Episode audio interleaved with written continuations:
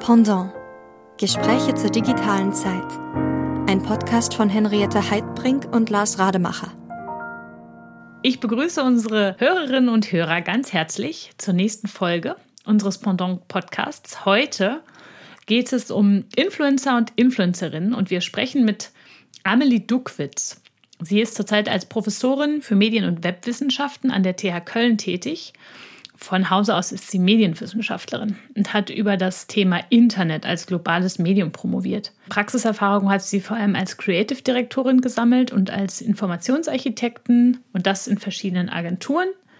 Und aktuell erforscht sie vor allem den Bereich Social Media und dort die Influencer-Kommunikation. Interessiert sich aber auch sehr für User Experience und natürlich die digitale Transformation im Allgemeinen. Und heute sprechen wir mit ihr über das Thema Influencer und Influencerin. Hallo Amelie, schön, dass du da bist. Ja, vielen Dank, dass ihr mich eingeladen habt. Danke, danke, dass du gekommen bist. Ja, ich habe das Recht der ersten Frage und ähm, wenn man sich dein ähm, Övre so anguckt, da waren wir, Henriette und ich, fast etwas uneins. Siehst du dich eigentlich als eine klassische Kommunikationswissenschaftlerin mit diesen Themen, die ja eben einerseits sehr um Internet, Influencer und so weiter ähm, sich kümmern, andererseits aber mh, mm, ja, ich würde sagen auch auch so ein bisschen drüber hinausgehen, weil die Kinderinfluencer oder auch ähm, die Rolle, die Influencer im, im Bereich Verkehrssicherheit oder so etwas spielen, das sind ja Themen, die, sage ich mal, nicht unbedingt auf der Straße liegen und nicht unbedingt auch im Zentrum des Fachs Kommunikationswissenschaft äh, zwingend liegen. Also interessieren dich mehr so Randthemen oder wie kommst du auf deine Forschungsthemen? Also grundsätzlich interessieren mich alle Themen, die mit digitaler öffentlicher Kommunikation zu tun haben. Ich würde mich jetzt, äh, glaube ich, nicht als klassische Kommunikationswissenschaftlerin bezeichnen, auch nicht als klassische Medienwissenschaftlerin. Ich begrüße es eher, dass sich seit einigen Jahren eine Entwicklung abzeichnet, die doch beide Lager so ein bisschen zusammenwachsen lässt. Einmal mit der Beschäftigung ähm, mit gleichen Fragestellungen oder ähnlichen Fragestellungen und dann auch mit einer Annäherung der Methoden. Ich glaube, dass diese Trennung auch angesichts der Digitalisierung der Kommunikation von Öffentlichkeiten fast schon ein bisschen überholt ist. Mich interessieren, ähm, ja, ich, ich würde gar nicht mal sagen, dass das ein Randthema ist, sondern es ist ja tatsächlich ein Thema, was einen sehr großen Stellenwert inzwischen in der öffentlichen Kommunikation hat, was sehr, sehr viele Menschen ähm, haben. Also insbesondere die Influencer-Kommunikation nimmt ja bei vielen Menschen einen hohen Stellenwert ein. Das zeigen ja auch aktuelle Studien. Deshalb würde ich gar nicht sagen, dass es ein Randthema ist. Was mich aber ursprünglich tatsächlich an dem Thema interessiert hat, war, dass es von vielen so ein bisschen belächelt wird oder auch mit einer gewissen Arroganz begegnet wurde. Also so, ah, Influencer, was ist das? Kann ich nichts mit anfangen, obwohl es ähm, tatsächlich ja schon eine sehr große Bedeutung im Alltag der Rezipientin erlangt hat und auch ähm, eine hohe ökonomische Bedeutung bekommen hat oder auch in der strategischen Kommunikation ähm, pro sich professionalisiert hat und dort auch ähm, ein fester Bestandteil der Marketingkommunikation geworden ist. Ja, also vielleicht soll ich es nochmal klären. Ich wollte gar nicht sagen, dass das Thema als solches randständig ist, in gar keiner Weise. Das hast du jetzt ja sehr schön erläutert. Es ist nur aus der Beschäftigung, die die Kommunikationswissenschaft mit ihren Gegenständen äh, macht, mal immer noch ein bisschen randständig, äh, wird von manchen auch als vielleicht gar nicht so relevant oder populär ähm, irgendwie noch betrachtet. Insofern schließt sich da für mich äh, die Frage an, weil die, die Kommunikationswissenschaftler ja auch immer so ein Stückchen drunter leiden, dass sie öffentlich wenig Gehör finden.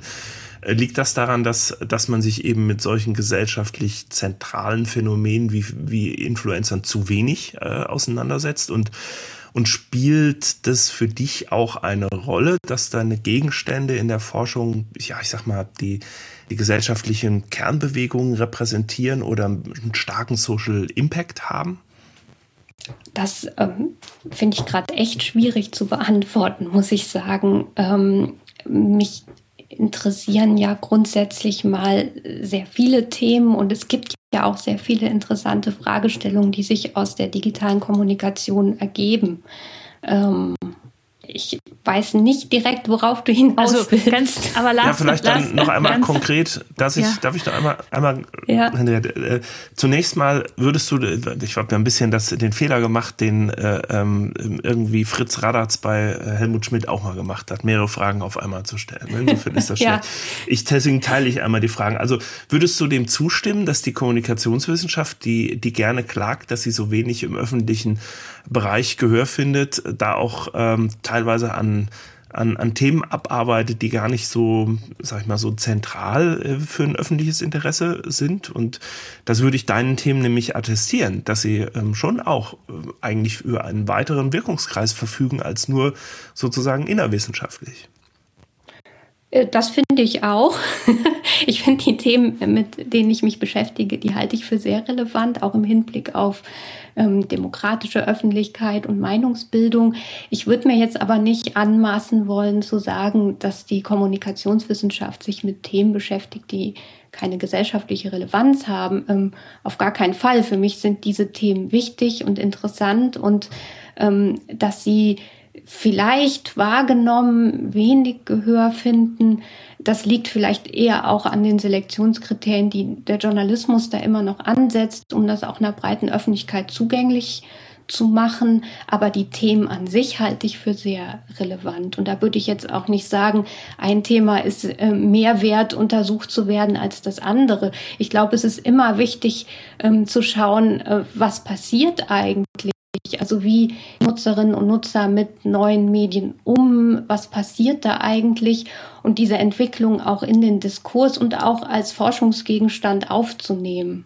Also ich Henriette, jetzt du, nachdem ich Amelie nicht zu einem solchen harten Urteil verleiten konnte. Nee, ich ähm, glaube auch, da werden zwei Sachen vermischt. Also die, der Wunsch der Kommunikationswissenschaften, mehr Impact sozusagen zu haben ich bin mir gar nicht so sicher, ob der noch so stimmt.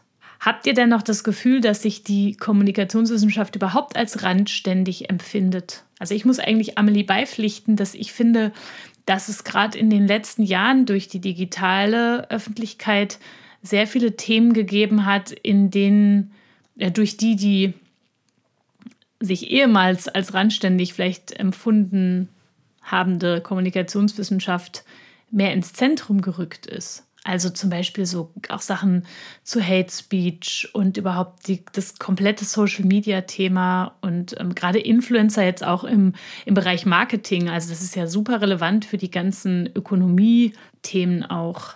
Und da nehme ich eigentlich gerade das Gegenteilige wahr, nämlich dass die ähm, Kommunikationswissenschaft als Ganzes und speziell auch mit diesen Digitalthemen stärker ins Zentrum rückt und mehr Beachtung findet. Also ich habe schon noch den Eindruck, auch auf den Tagungen, ähm, auch wenn man manchmal ähm, öffentliche Diskurse hat, dass dann diverse Experten gehört werden, aber eben kein Kommunikationswissenschaftler. Das mag sein. Das geht mir in, in vielen Fällen noch so und da, ich glaube, da kommt dann auch so eine, ich sag mal, so eine Minderwertigkeitskomplex ist übertrieben, aber doch hier und da äh, wird das dann immer wieder deutlich, dass man sich da eigentlich übersehen, äh, für übersehen hält und wenn der relevanteste äh, Kommunikationswissenschaftler öffentlich eigentlich Bernhard Pörksen ist, äh, der selber immer auch nur als Medienwissenschaftler beschrieben wird oder bezeichnet wird, sich glaube ich selber auch bezeichnet, dann ähm, ärgert das, glaube ich, eine ganze Reihe von Leuten nach wie vor. Aber ich weiß nicht, wie siehst du das, Amelie? Ähm, also ich sehe das ähnlich. Ähm, da würde ich in dem Punkt euch beiden beipflichten. Also zum einen kann ich ähm, das auch feststellen, dass natürlich mit der Digitalisierung ähm, die Medienkommunikationswissenschaft mehr ins öffentliche Interesse gerückt ist und dass auch klar ist, ähm, die können was dazu beitragen und werden öfter gefragt. Aber es gibt natürlich auch einige Persönlichkeiten, die häufiger angefragt werden. Die stehen wahrscheinlich bei den Medien so auf der Liste ähm, antworten immer, haben zu allem was zu sagen. Ähm, und so, so, arbeiten ja viele Redaktionen tatsächlich, dass sie gar nicht ähm, groß recherchieren, weil es muss ja auch schnell gehen. Wen kann ich jetzt zu dem Thema befragen? Wer ist da ein richtiger Experte? Sondern die rufen halt den ähm, an, der beim letzten Mal auch gleich Zeit hatte. Und ähm, das führt natürlich dann so ein bisschen zu einer einseitigen Befragung, Berichterstattung aber grundsätzlich halte ich die Medienkommunikationswissenschaft für sehr relevant. Auch die Fragestellungen, mit denen sie sich beschäftigen. Das ist natürlich jetzt, ähm, wenn man selbst einer ist, immer einfach zu sagen, dass das eigene Fach relevant ist. Aber ähm, ich glaube, dass sich das ändert. Also da würde ich Henriette auf jeden Fall beipflichten und dass sich Fachgesellschaften auf ihren eigenen Tagungen oft um sich selbst drehen. Ich glaube, das kann man auch in anderen beobachten. Das ist, glaube ich, nicht äh, alleinstehend für die DGBUK, ja. Ja, das sehe ich auch so. Wie würdest du denn deinen Forschungsansatz beschreiben, Amelie? Also eher quantitativ, qualitativ? Hast du irgendwie eine Vorliebe für bestimmte Methoden? Arbeitest du eher im Team oder alleine? Ja, also äh, grundsätzlich mag ich es total gerne, in Forschungsprojekten zu arbeiten, in denen mehrere Methoden zum Einsatz kommen. Die Methodenwahl hängt natürlich in erster Linie von der Fragestellung und dem Erkenntnisinteresse ab. Ich äh, finde es aber toll, wenn man die Chance hat, durch einen Mixed Method Ansatz beispielsweise einen Untersuchungsgegenstand von mehreren Seiten zu beleuchten und ihm näher zu kommen.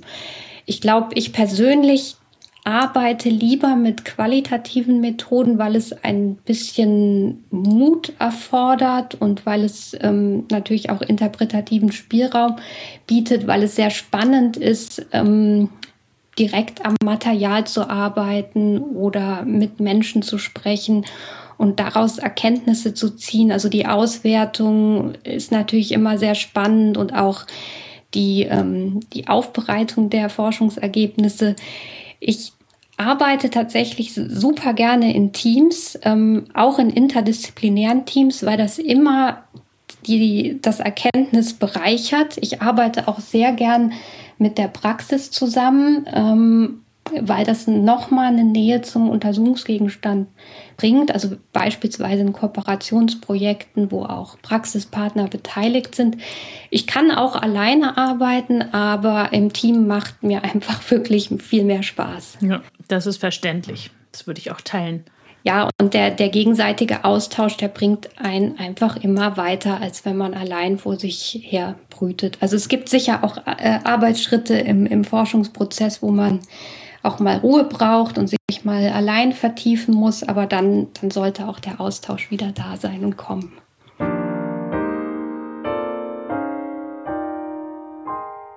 Okay, dann steigen wir einfach mal ins Thema ein und zwar ähm, Influencer. Das sind ja erstmal Meinungsführer und ähm, die Meinungsführerschaft wird ja schon seit einigen Jahren erforscht. Kannst du vielleicht uns ein bisschen da reinholen, wann ging es los und was weiß man? Ja, das, das Spannende ist, dass das Phänomen, dass äh, manche Menschen in der Lage sind, andere zu beeinflussen, beziehungsweise ähm, sich Menschen von anderen beeinflussen lassen, ja schon vor langer Zeit entdeckt wurde. Schon vor über 80 Jahren ähm, ist ja bekannt, dass ähm, Paul F. Lazarsfeld und sein Team äh, in der Studie The People's Choice die Meinungsführer entdeckt haben. Das Interessante ist, dass sie damals ähm, die Entscheidungsfaktoren und die Meinungsbildung im amerikanischen Präsidentschaftswahlkampf untersucht haben. Und das war erstmals eine groß und breit angelegte Längsschnittstudie. Und eine der ähm, interessantesten Erkenntnisse in dieser Studie war, dass sich Menschen in ihren politischen Einstellungen weniger durch die Massenmedien beeinflussen lassen als durch Gespräche, die sie in der interpersonalen Kommunikation führen. Ähm, man sagt immer, dass man in dieser Zeit von starken Medienwirkungen ausgegangen ist. Das könnte auch ein Mythos sein. Auch das wird diskutiert, aber das äh, zentrale Ergebnis dieser Studie war tatsächlich diese, diese immer noch stark anhaltende Wirkung von interpersonaler Kommunikation. Und man hat ähm, weiter festgestellt, dass es in, ja, sozusagen in jeder sozialen Gruppe Menschen gibt, die in der Lage sind, ähm, andere zu beeinflussen, die auch oft um Rat gefragt werden, die sich durch eine hohe Mediennutzung auszeichnen, die sich ähm, politisch interessieren beispielsweise und auch gerne ähm, ihre Meinung anderen erzählen, aber ohne jetzt wirklich so eine Persuasionsabsicht zu haben. Und äh, Lasersfeld hat dir das, ähm, hat diese Menschen Opinion Leader oder Meinungsführer genannt und ähm, hat das Ganze so ein bisschen in ein einfaches Kommunikationsmodell gepackt, den Two-Step-Flow of Communication. Das ist ja ein Modell, was, glaube ich, jeder, der Medien- und Kommunikationswissenschaft studiert, auch mal, ähm, auch mal lernt und mal sieht. Ähm, die Grundidee ist, dass die Medien, also die Botschaften von den Medien zu den Meinungsführern gehen und die, äh, diese dann von den Meinungsführern an ihre Follower. Ähm, das ist natürlich ein sehr einfaches Modell, was natürlich auch in der weitergehenden Forschung vielfach kritisiert und modifiziert worden ist zum Multi-Step-Flow. Und man hat festgestellt, dass auch Meinungsführer untereinander kommunizieren und so weiter. Also es wird der Komplexität des Kommunikationsprozesses nicht ganz gerecht, aber es ist natürlich sehr eingängig und sehr pragmatisch und wurde auch tatsächlich seit der Entdeckung in der strategischen Kommunikation vielfach eingesetzt. Also vor allem im Marketing, in der politischen Kommunikation und auch in der Gesundheitskommunikation. Und spannend ist, dass, dass Lazarsfeld schon in seinem ähm, Urtext The People's Choice die Empfehlung gegeben hat, ähm, Mittel in der, also das Budget in der Wahlkampfkommunikation ähm, mehr von äh, den Massenmedien weg hin zu verlagern auf lokale Meinungsführer. Das finde ich sehr spannend, weil das ja genau ähm, das ist, was heute im Influencer-Marketing gemacht wird. Man ähm, kommuniziert neue Produkte, Dienstleistungen oder Markenbotschaften an die Influencer und die geben das an ihre Followerschaft weiter. Absolut. Äh, es ist äh, eine sehr, sehr spannende Forschungsrichtung, die tatsächlich auch zu den meist erforschtesten der Kommunikationswissenschaft gehören. Es gibt ja ähm, zwei große Forschungsüberblicke. Einmal ähm, 1994 von Geppel Wyman, der nach 50 Jahren Meinungsforschung gesagt hat, so er gibt mal einen Überblick über die Erkenntnisse. Und dann nochmal 2017 von Katrin Jungnickel, die eine Inhaltsanalyse aller ähm, Studien gemacht hat, die sich mit Opinion Leadership beschäftigen und hat festgestellt, allein in diesem Zeitraum sind wieder über 400 Studien Studien entstanden. Die meisten haben sich ähm, tatsächlich damit auseinandergesetzt, wie man Meinungsführer in sozialen Gruppen identifizieren kann. Das hat natürlich der ganzen Forschung durch das Aufkommen der digitalen Medien und der ähm, sozialen Netzwerkanalysen, die man jetzt automatisiert machen kann, also zumindest in manchen Netzwerken wie Twitter, ähm, nochmal so einen Auftrieb mhm. gegeben, dass man da nochmal versucht hat, Meinungsführer zu identifizieren. Und dann natürlich durch die Entstehung der, der Influencer, der digitalen Meinungsführer, wo sie ja sozusagen von alleine sichtbar geworden sind plötzlich. Also sehr viele Follower bis zu Millionen auf sich versammeln konnten. Ähm, das hat sich ja, das ist ja das Spannende, hat sich diese Meinungsführerschaft professionalisiert und kommerzialisiert und das mit beispielloser Geschwindigkeit. Das stimmt. Und vor allem würde man ja jetzt heute sagen, also Two-Step-Flow, ne? Ich habe Medien und dann habe ich ja die Influencer, die eigentlich nicht mehr, oder die Opinion Leader, die eigentlich ja gar nicht ursprünglich nicht Teil der Medien waren, sondern als, als externe gedacht wurden. Und heute ist es ja so, dass wenn ein äh, Influencer oder eine Influencerin super erfolgreich ist, dann können sie ja beispielsweise bei Funk unter Vertrag gehen oder unter der Dachmarke Funk äh, integriert werden.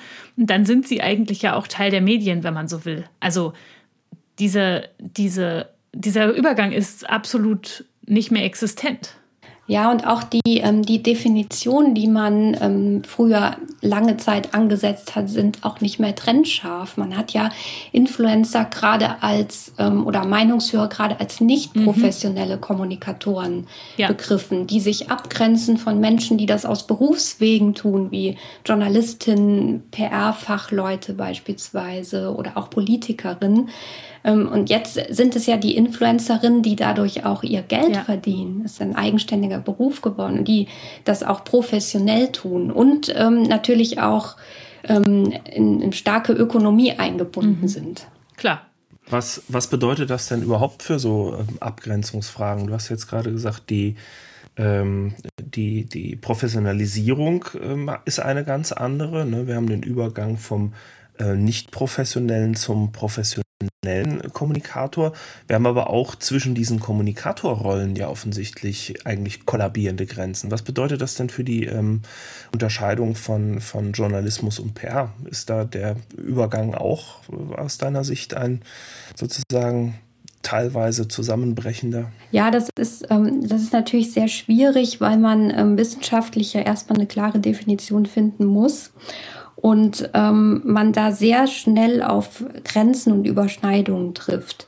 Ähm, es gibt natürlich auch ähm, Influencerinnen, die ausgebildete Journalistinnen sind und dann aber gesagt haben, ich gehe jetzt nicht ähm, zu einem Medienunternehmen, sondern ich mache meinen eigenen Influencer-Channel und die auch damit sehr erfolgreich sind und sehr professionell vorgehen. Funk hat das natürlich erkannt und hat viele auch sozusagen vom Markt äh, weggekauft und unter Vertrag genommen. Es gibt aber auch eine ganze Reihe von Influencerinnen, die diesen professionellen Background nicht haben, die einfach ähm, frei herausreden und natürlich auch nicht sauber zwischen Information und Meinung trennen, denen auch manchmal vielleicht die Unterscheidung gar nicht so bewusst ist. Man muss ja sagen, dass Influencer auch sehr, ähm, sehr unterschiedlich sind, also sehr divers, sehr disparat ähm, und sich natürlich auch, das ist ja auch ein, ein Phänomen, was aus dieser Meinungsführerforschung, was da auch entdeckt wurde, die gibt es in jeder sozialen Gruppe, in jeder sozialen Schicht. Es ist kein hierarchisches Beeinflussungsverhältnis.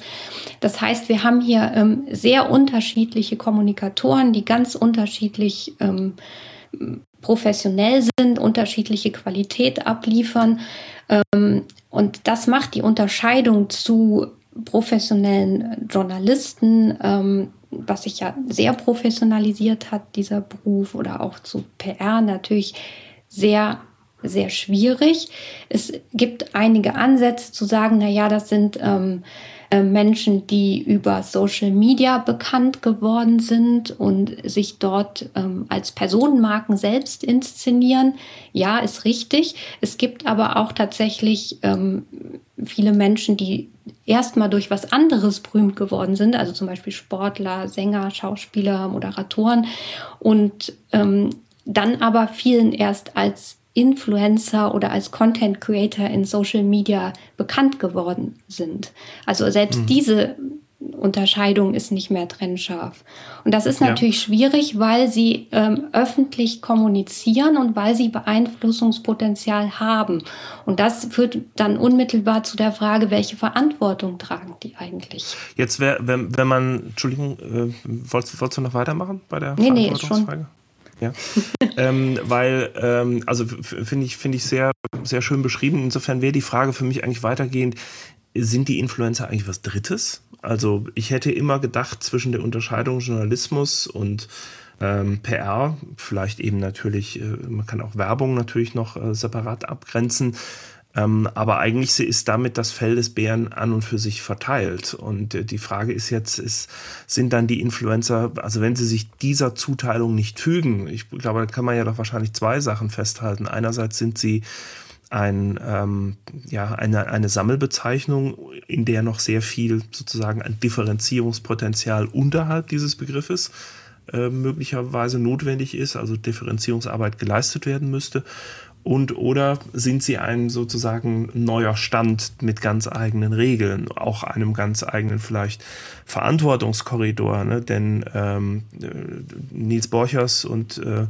äh, andere haben ja ähm, auch für, für eine äh, Gruppe von Influencern, die jetzt, glaube ich, keinen riesigen Verband darstellen, aber auch so eine eigene Influencer-Ethik ähm, erarbeitet.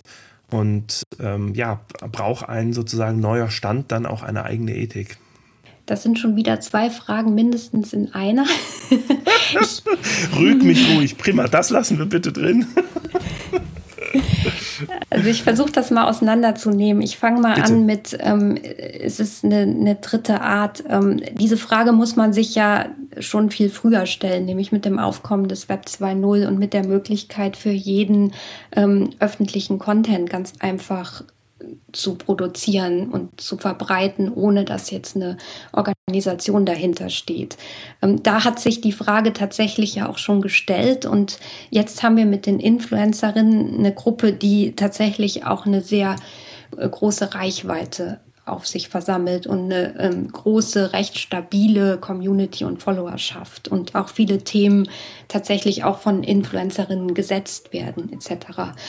Ähm, muss halt fragen, ob diese Verteilung überhaupt noch zutreffend ist oder äh, überhaupt nur von wenigen Akteursgruppen auszugehen, weil es gibt ja viele Akteure, die sich jetzt an der öffentlichen Kommunikation beteiligen.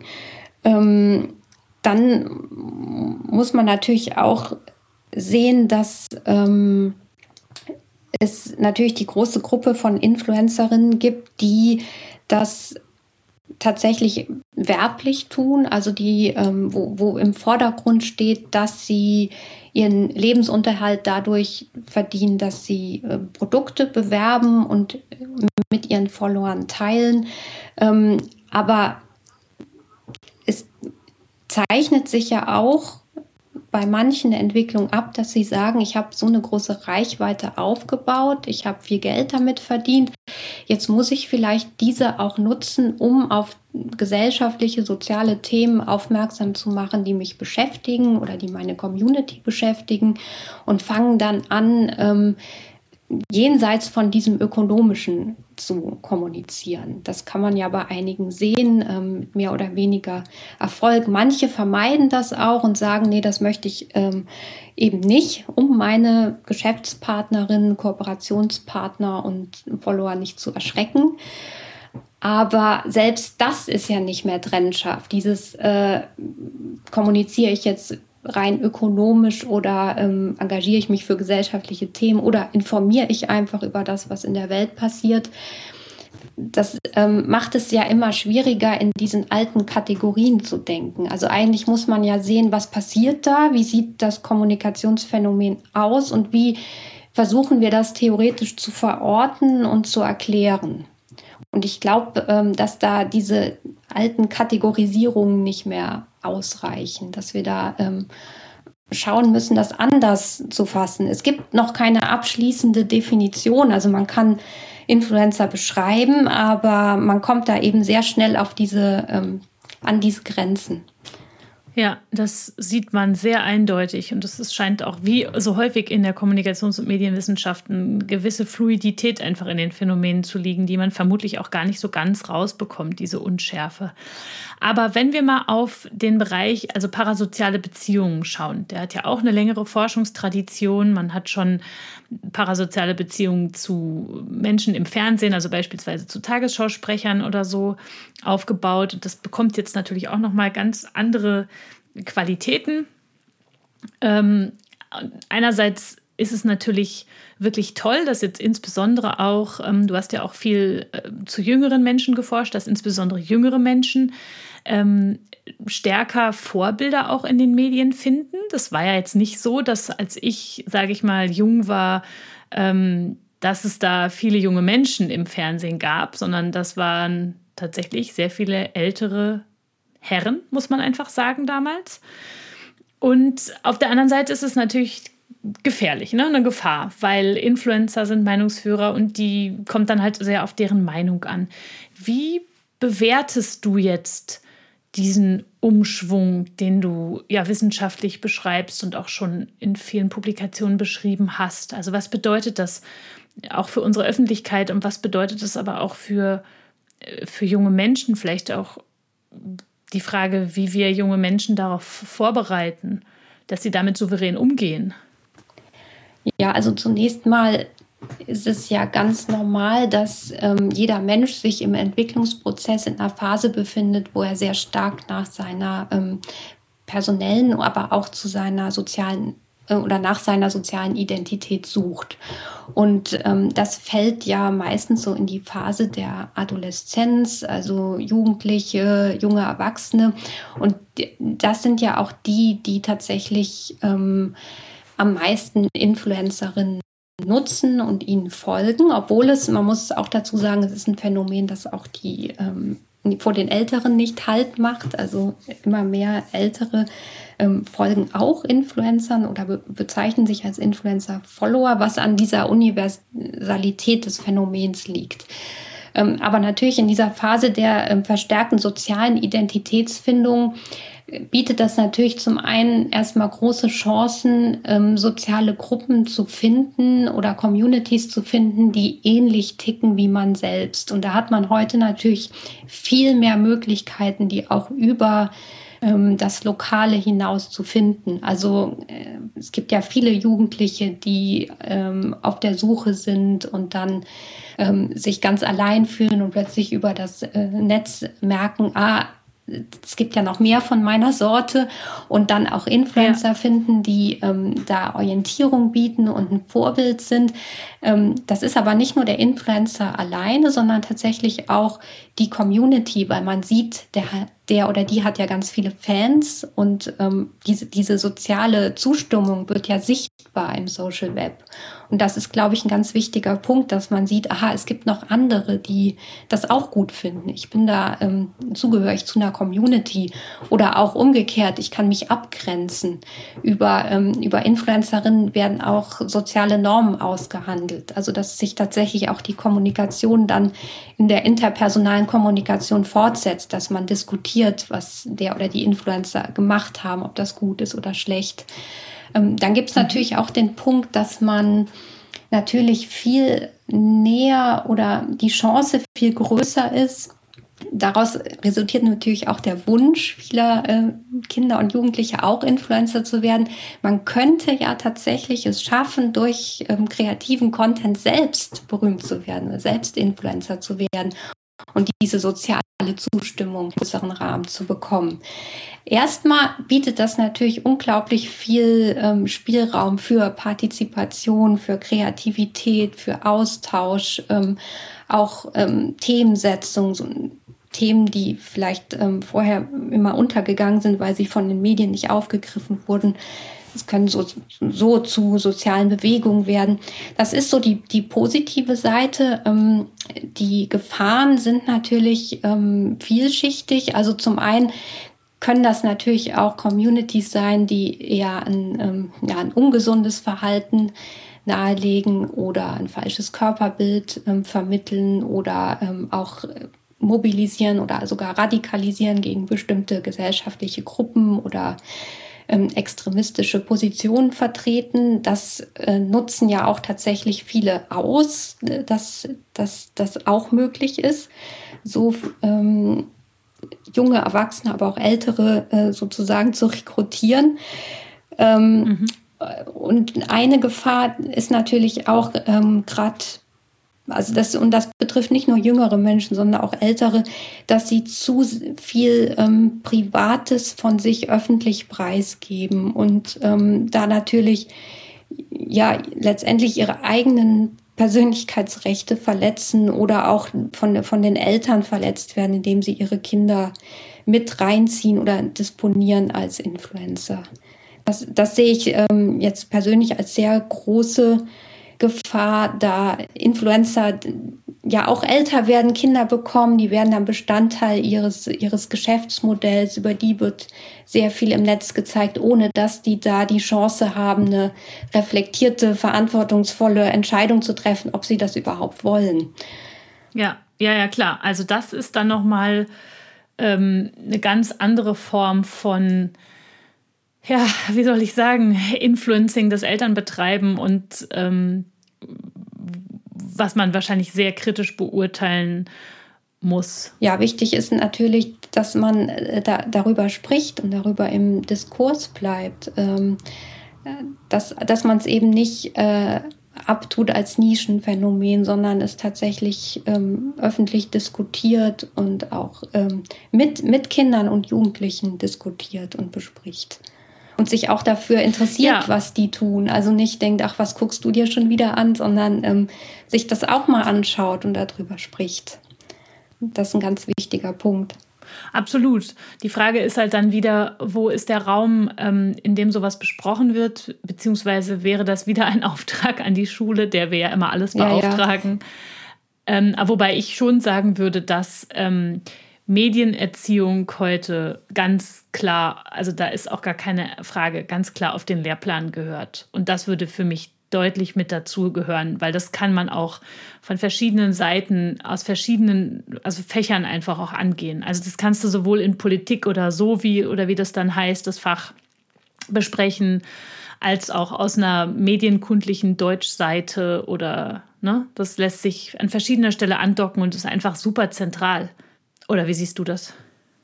Ich sehe das genauso. Ähm, es ist eine gesamtgesellschaftliche Aufgabe, die man nicht nur den Schulen ähm, aufbürdet, wie so vieles andere auch.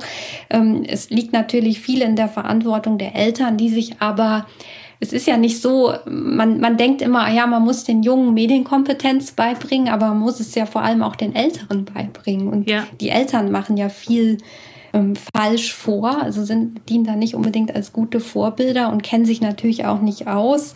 Ähm, also da kann man natürlich auch ansetzen. Grundsätzlich ist es ein, ein, ein Thema, was sich durch alles zieht. Also es muss ähm, natürlich auch in den Medien aufgegriffen werden. Vielleicht, um zum Ausgangspunkt zurückzukommen, kann man da auch Medienkommunikationswissenschaftler mal zu befragen.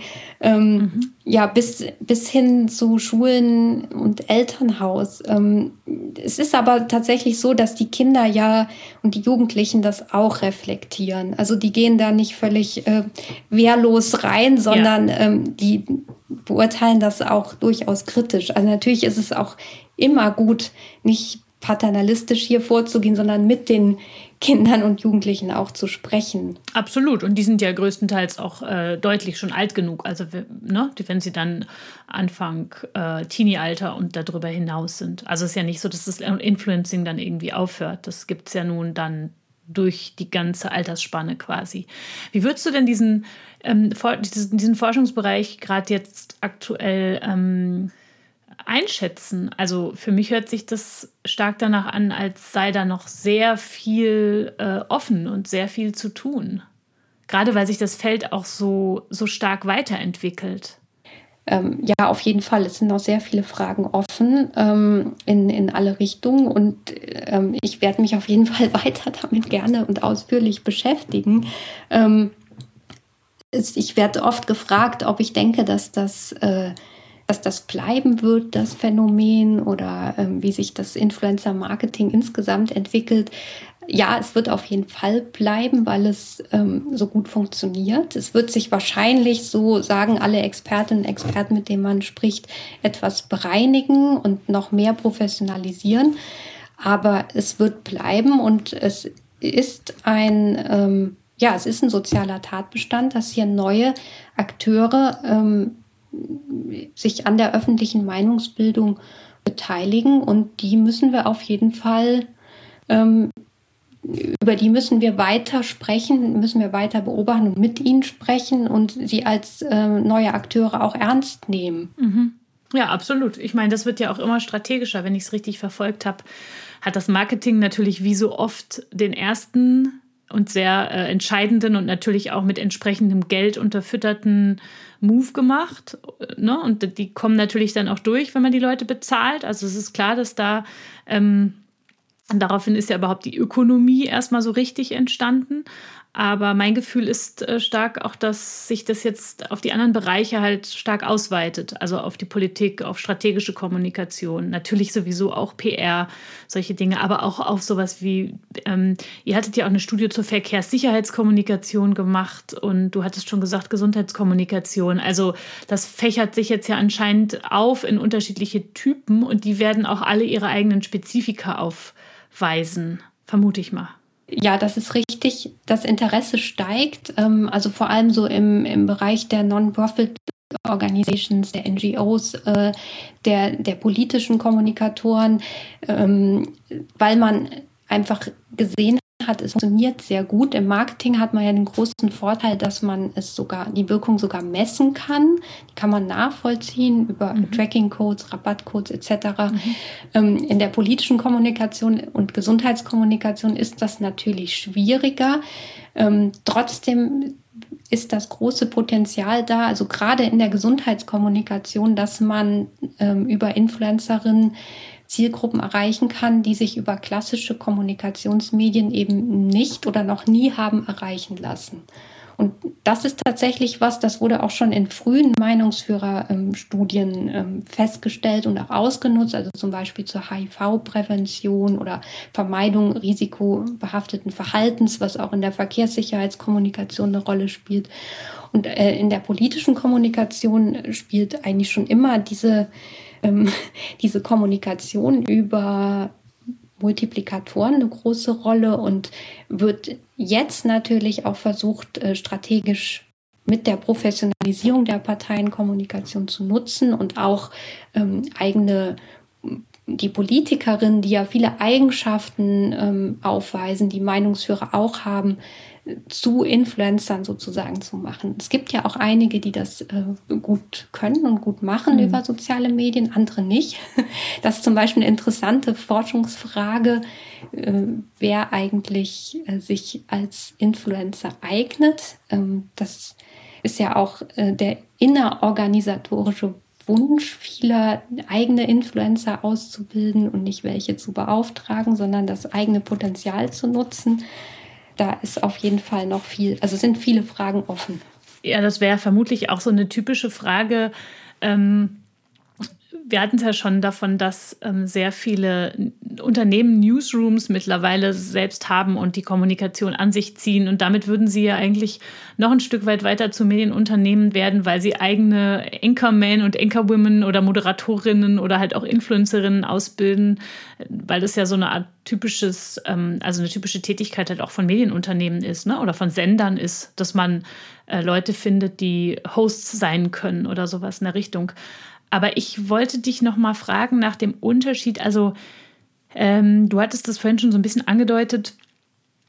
Wir haben ja einerseits dieses Bedürfnis nach Identifikation und auch Voyeurismus ne, und folgen den Leuten gerne, ähm, hören ihnen gerne zu. Ähm, und gleichzeitig bedeutet das natürlich auch, wer immer zuhört und folgt, schafft nicht selber. Also das eine ist natürlich dass man auch, man muss ja gar nicht Influencer werden, ähm, sondern man, man schafft auch so seine eigenen Aufgaben natürlich weniger. Die Zeit, die ich dafür verwende, anderen zu folgen, ist natürlich keine Zeit, die ich für mich selber produktiv nutze. Egal, was ich in der Zeit mache. Ne? Kochen, Gartenarbeit, was weiß ich, arbeiten, ähm, wie auch immer. Aber mich würde noch mal interessieren, kannst du was sagen zu dem Unterschied zwischen den, den Machern und den Zuguckern? Also zu dem Persönlichkeitsunterschied vielleicht, denjenigen, die ähm, auf Sendung gehen und denjenigen, die das eben nicht tun?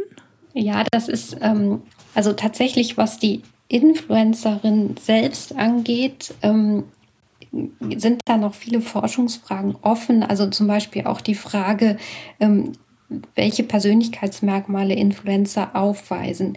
Im Hinblick auf die Meinungsführer in der interpersonalen Kommunikation ist das ganz gut erforscht. Also man hat festgestellt, die weisen Eigenschaften auf, die ähm, also die Persönlichkeitsstärke ausmachen, zum Beispiel Extrovertiertheit. Sie sind Experten für ein bestimmtes Thema oder haben Erfahrung oder Involvement. Äh, sie wirken auf eine bestimmte Personengruppe attraktiv, ähm, auch mhm. im Sinne von einer sozialen Attraktivität, sozialen Nähe. Ähm, sie haben, sie sind sehr kommunikativ und haben großes soziales Netzwerk. Dieses ähm, große soziale Netzwerk kann man ja im Social Web gleich beobachten anhand der, ähm, der Followerzahlen. Tatsächlich ähm, es ist ähm, der, der Unterschied, also warum jetzt jemand es schafft, Influencer zu werden und ähm, warum nicht, das natürlich eine total spannende Frage, die sehr viele Menschen beschäftigt. Das muss noch untersucht werden. Es sind natürlich mutmaßlich diese Eigenschaften, dass sich jemand gut exponieren kann und auch sehr gut kommunizieren kann, auch über die neuen Medien natürlich. Ähm, Extrovertiertheit, klar, ähm, kann sich gut ausdrücken, man unterhält die Leute, man ist kreativ und inspiriert auch. Ähm, auf der Seite der äh, Followerin oder Nutzerin sind es ja auch oft ganz klassische Mediennutzungsmotive, die man da findet. Also ähm, Eskapismus, Unterhaltung, ähm, man möchte einfach sich ja ein bisschen Spaß haben. Also Comedy gehört ja auch zu den äh, beliebtesten Inhalten, aber man sucht auch manchmal nach nach Rat ähm, oder hat eine bestimmte Frage und stößt dann auf einen Influencer und bleibt dann dabei, weil einem die Inhalte und das Thema interessiert. Es bilden sich ja auch sehr viele themenbezogene Öffentlichkeiten dadurch. Ähm, es ist in der klassischen Meinungsführerforschung ja auch bekannt, dass so etwa 20 Prozent in einer sozialen Gruppe äh, zum Meinungsführer prädestiniert sind, wobei man aber immer dazu sagen muss, dass es keine feststehende Eigenschaft ist, sondern tatsächlich etwas, was sich in der Dynamik des Kommunikationsprozesses ergibt. Also jemand, der in einem bestimmten Bereich Meinungsführer ist, vielleicht im Bereich Beauty und Mode, muss das auf gar keinen Fall im Bereich Politik sein.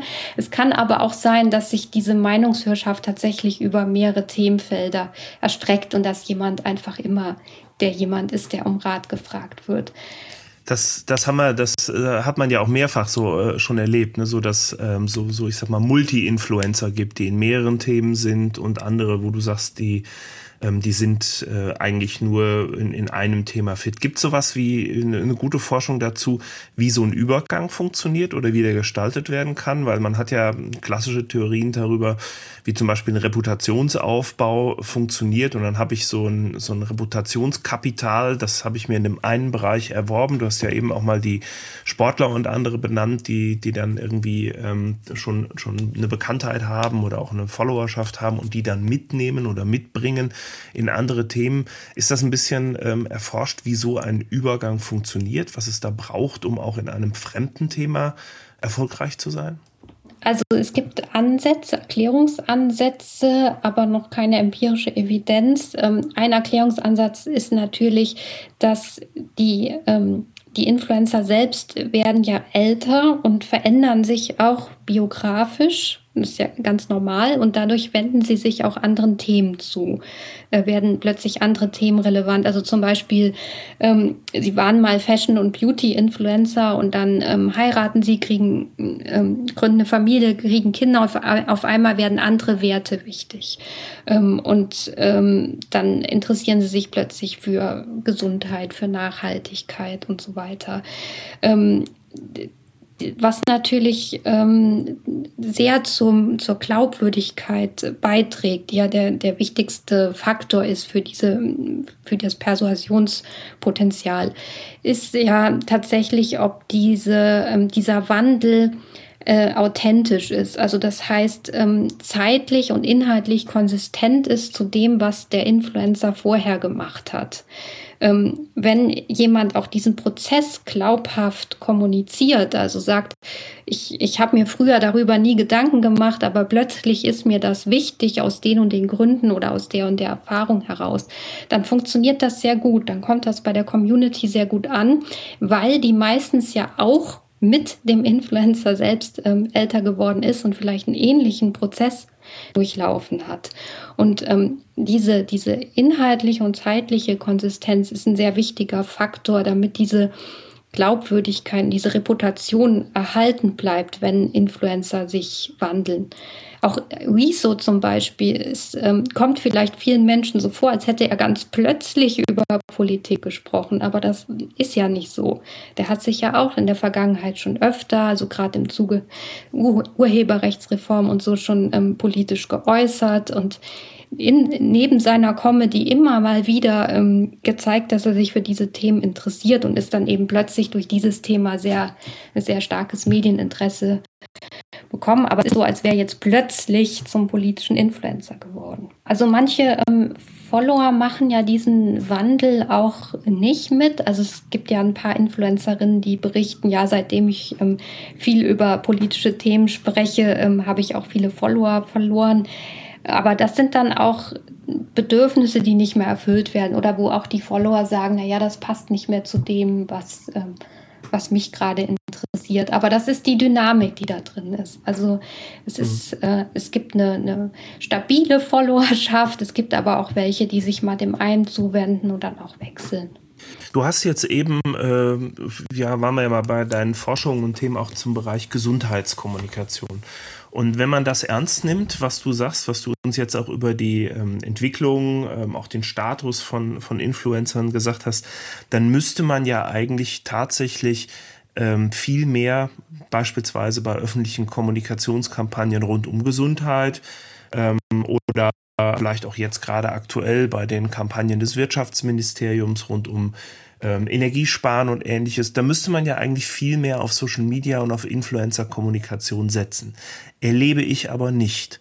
Ähm, wie, wie bewertest du das? Warum gibt es eigentlich noch so viel klassische Kommunikation über Plakate und ähnliches, obwohl die Kampagnenforschung längst weiß, wie gering eigentlich die Wirkungsweise von solchen Kampagnen sind und man käme doch an diese zentralen Zielgruppen über die anderen Wege viel besser, möglicherweise sogar viel günstiger äh, heran ja. und es wird nicht gemacht. Warum passiert das nicht? Ja, die Frage stelle ich mir auch täglich, ähm, vor allem wenn ich die aktuellen Kampagnen sehe, die du angesprochen hast vom Wirtschaftsministerium. Ja, das, das hat natürlich mehrere Gründe. Also zum einen ist es natürlich ähm, immer schwierig, in ähm, großen äh, großen Organisationen, die auch oft schwerfällig sind, Budgets umzuschichten. Ähm, die sagen halt, na ja, mit Plakaten können wir viele erreichen, ähm, das sieht jeder und das haben wir schon immer gemacht, das hat schon immer funktioniert und es müsste ja erstmal zusätzlich Budget in die Hand genommen werden, um über Influencerinnen zum Beispiel zu werben. Und dann ist natürlich immer dieser Vorbehalt so, die meisten Entscheidungsträger sagen, ah ja, Influencer, das äh, kenne ich von meiner Tochter oder Enkelin oder so, aber ich kann damit nichts anfangen. Und dann ist natürlich schwierig, ähm, erstmal da so ein, so ein bisschen in Denk- oder Paradigmenwechsel einzuleiten zu sagen, so, wir müssen heute ein bisschen anders denken kommunizieren. Das berichten mir auch immer wieder Kommunikationsverantwortliche, die ein bisschen innovativer sind in Organisationen, die sagen, es ist schwer bei uns neue Wege zu gehen und das durchzusetzen. Hm. Also gerade auch in, in Ministerien. Aber es bewegt sich viel, es tut sich viel. Ähm, es gibt ja immer mehr Influencer-Kampagnen. Dann ist es natürlich ähm, schwieriger und aufwendiger als gedacht. Also gerade im Bereich politische Kommunikation, Gesundheitskommunikation muss ja zum Beispiel auf den Auswahlprozessen sehr großer Wert gelegt werden und es ist auch eine große Übersetzungsleistung ähm, da. Also das heißt, es ist nicht so einfach wie jetzt ähm, in, in der, in der Fashion-Kommunikation beispielsweise Influencer zu finden, die passen und die das gut machen, sondern ich muss auch gucken, ist diese ähm, diese Authentizität da? Können die das glaubwürdig rüberbringen? Passt das zu den Influencern? Haben die nicht äh, doch in ihrer Vergangenheit mal eine rassistische Äußerung gemacht oder so? Das kommt ja immer wieder vor. Ähm, und dann auch mit dem Influencer in so einen Co-Creation-Prozess zu gehen und zu erklären, um was geht's ja eigentlich, wie muss man das rüberbringen, wo muss man aufpassen. Das ist natürlich alles ein sehr aufwendiger und langwieriger Prozess, der dadurch auch natürlich mehr kostet. Ähm, und dann ist auch oft so der Vorbehalt, naja gut, dann kommuniziere ich mit einem Influencer und der erreicht dann so seine Community, aber was ist mit den Millionen anderen? Die kann ich doch übers Plakat besser erreichen.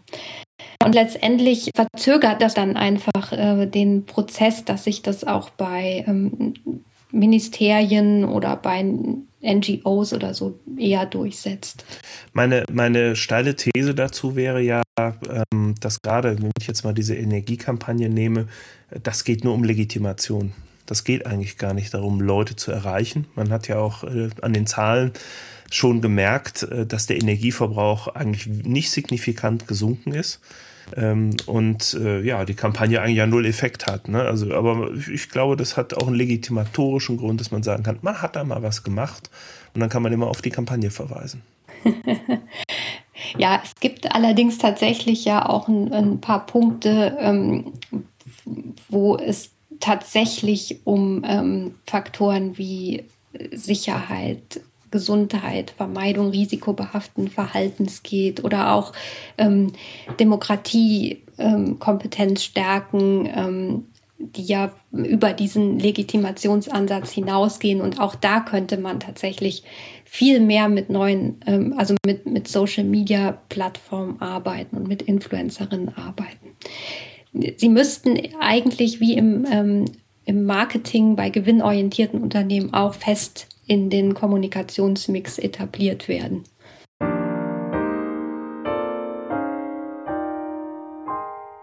Ich will noch einmal das Thema ein Stückchen um äh, oder den Blick ein Stückchen umschwenken und zwar auf die Frage nach dem Technostress. Also ähm, jetzt mal aus Sicht der Influencer oder Influencerinnen. ähm, ich weiß beispielsweise, dass speziell in Twitch es einen unglaublich starken ähm, Drive dazu gibt, dass die Leute online sind, also eigentlich fast permanent online sind und dass sich, dass das System das Ganze auch honoriert. Ähm, darüber wird ja auch teilweise dann, dann gezahlt. Also das heißt, die Einnahmen steigen, wenn man, wenn man online ist und Zuspruch bekommt von den Followern oder von der Community. Aber auch für andere Influencerinnen natürlich ähm, birgt dieser Job ja auch besondere Gefahren, weil Privatleben oft, nicht immer, aber häufig auch ähm, mit dem Job verschmilzt und weil natürlich das Private auch öffentlich gemacht wird, beziehungsweise ständig die Frage stellt, ne, wie viel mache ich öffentlich und wie viel nicht und wie viel von mir gebe ich preis und wie viel nicht. Und natürlich auch ständig diese Frage der Digitalisierung im Sinne von, wie viel ähm, wie viel Zeit verbringe ich mit digitalen Medien und eben auch nicht mit in der zwischenmenschlichen direkten Kommunikation mit anderen. Ähm, kannst du dazu was sagen aus deinem, aus dem, aus deinen Einblicken, die du gewonnen hast? Also für Content Creator ist das tatsächlich ein, ein groß, eine große Herausforderung. Also zum einen der Druck, der durch die Plattform selbst entsteht, wo eben honoriert wird, oder besser gesagt sanktioniert wird, wenn man nicht ständig ähm, neue Inhalte produziert oder nicht ständig online ist. Dazu kommt der Druck aus der Community.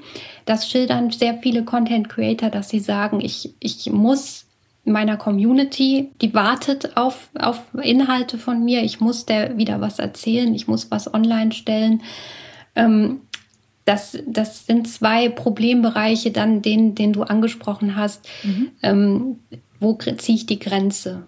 Wo ähm, bin ich noch privat? Wo bin ich öffentlich? Also das Interessante ist, dass sie ja tatsächlich auf dieser öffentlichen Bühne sich inszenieren und dort auch eine bestimmte Rolle spielen und diese Rolle auch von äh, den Rezipientinnen akzeptiert wird.